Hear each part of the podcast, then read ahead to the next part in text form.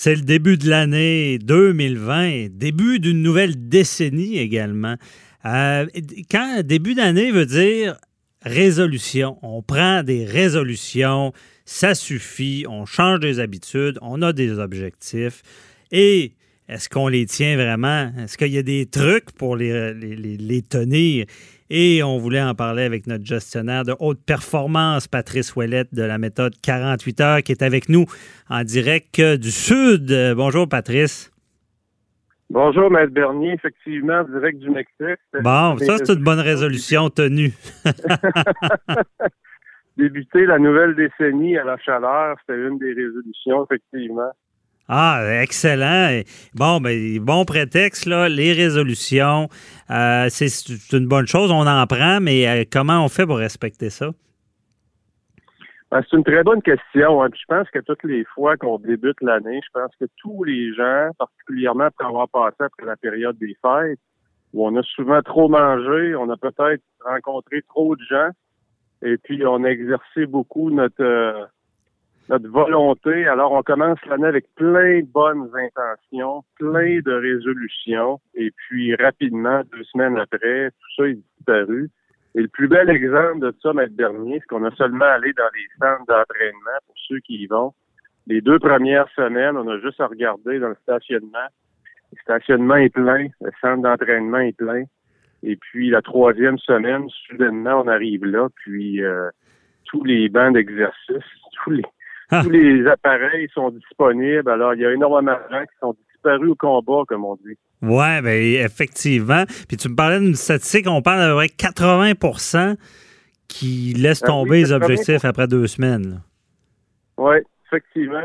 Et moi, ce que j'aime, euh, ce que j'aime rappeler euh, aux gens, maître dernier, c'est qu'il y a trois ou, trois ou quatre grandes catégories d'objectifs, je crois, qu'il faut absolument avoir.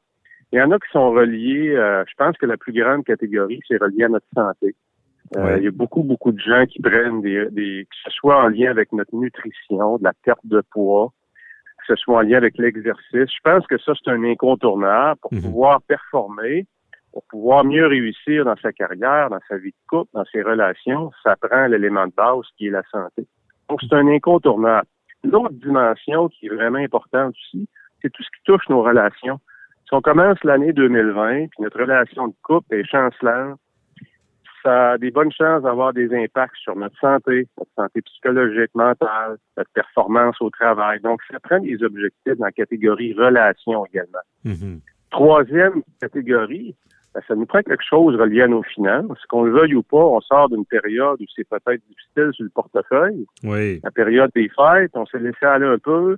On en a mis un peu plus qu'on aurait voulu sur les cartes de crédit on n'a peut-être pas tout l'argent de côté, ou on veut peut-être payer notre hypothèque, peu importe.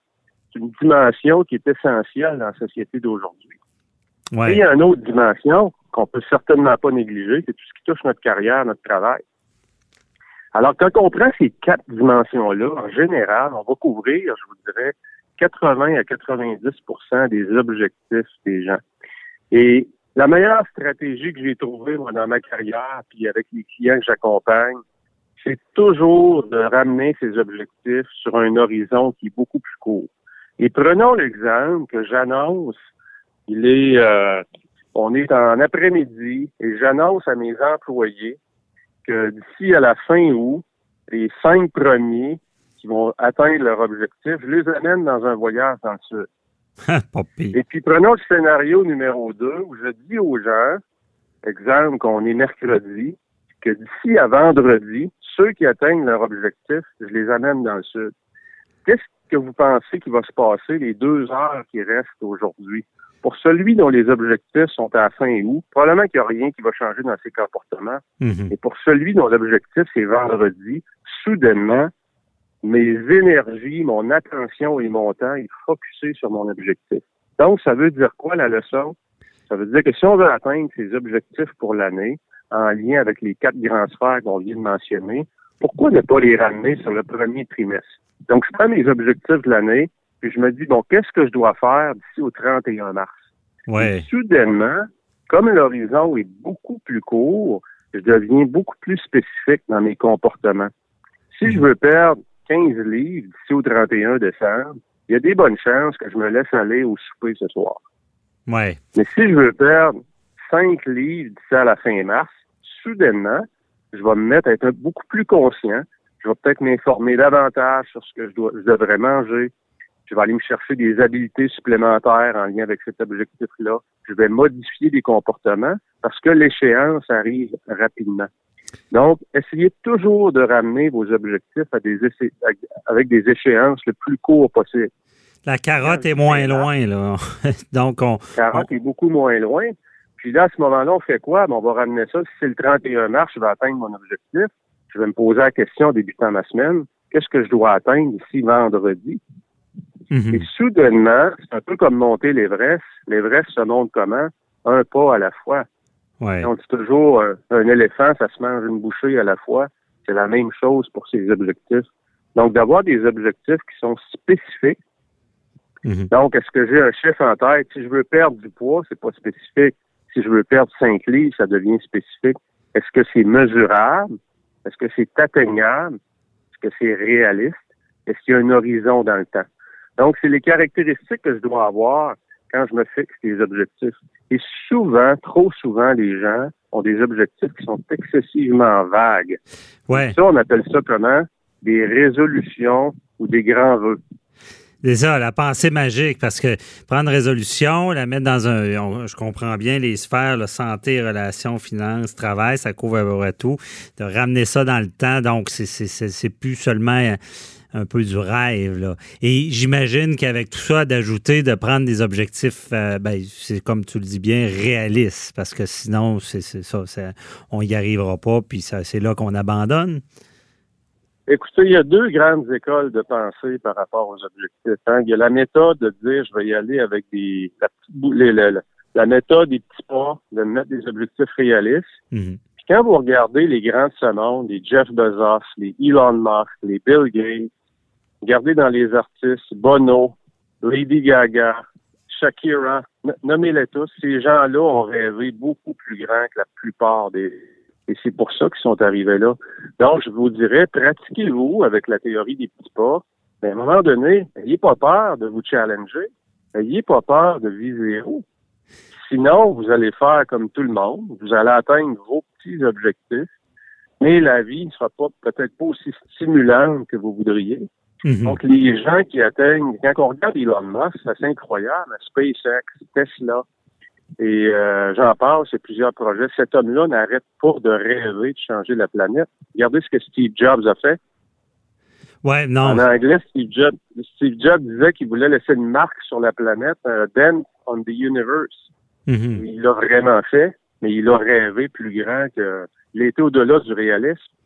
Ben, c'est ça, je pense c'est peut-être le mélange de quelqu'un qui est dans un grand rêve seulement, ben, il va il, va rester là. Quelqu'un qui, a, des petits objectifs va finir par avancer. C'est peut-être un mélange, avoir des objectifs réalistes, atteignables, dans le cadre d'un rêve euh, global.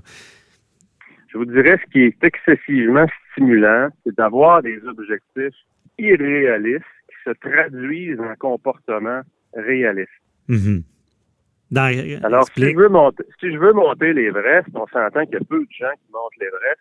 Ben, qu'est-ce que je dois faire cette semaine? Soudainement, vendredi, je vais être encore plus proche du sommet que je l'étais aujourd'hui. Ouais. Et c'est comme ça qu'on déplace des montagnes. Hein. C'est comme ça qu'il y a des gens en affaires au niveau individuel qui accomplissent des grandes choses. Ben, je donne souvent l'exemple de Roger Bannister en 1954 qui a couru le 1000 en 3 minutes 59 secondes, point 4 alors que la barrière du 4 minutes avait jamais été défoncée. Et même les médecins de l'époque disaient que c'était humainement impossible. Mm-hmm. Deux ans plus tard, il y avait 50 quelques personnes qui avaient défoncé ce record-là. Ah, Donc, quand l'esprit, quand l'esprit croit. croire que c'est possible, c'est drôle, on déplace les montagnes. Ah, c'est bien. Mais ça, on ramène ça encore plus près de nous, puis dans ces, ces objectifs-là, que parce qu'on dira ce qu'on veut, on prend tous des résolutions, on veut les tenir, que ce soit le gym, comme tu dis, ou plein d'autres choses. Mais euh, comme souvent les gens lâchent, mais c'est qu'il y a un délai hein, avant, j'imagine, de changer son comportement, d'arrêter de manger trop, de, d'arrêter la petite collation avant de se coucher, de, réussir à aller au gym euh, régulièrement. Souvent, souvent, dernier, c'est que les gens sous-estiment. Si, exemple, prenons l'exemple, parce que ça arrive souvent au début d'année que les gens veulent perdre un peu de poids. Si vous voulez perdre du poids, vous allez devoir changer, ce que les gens sous-estiment, plusieurs mauvaises habitudes.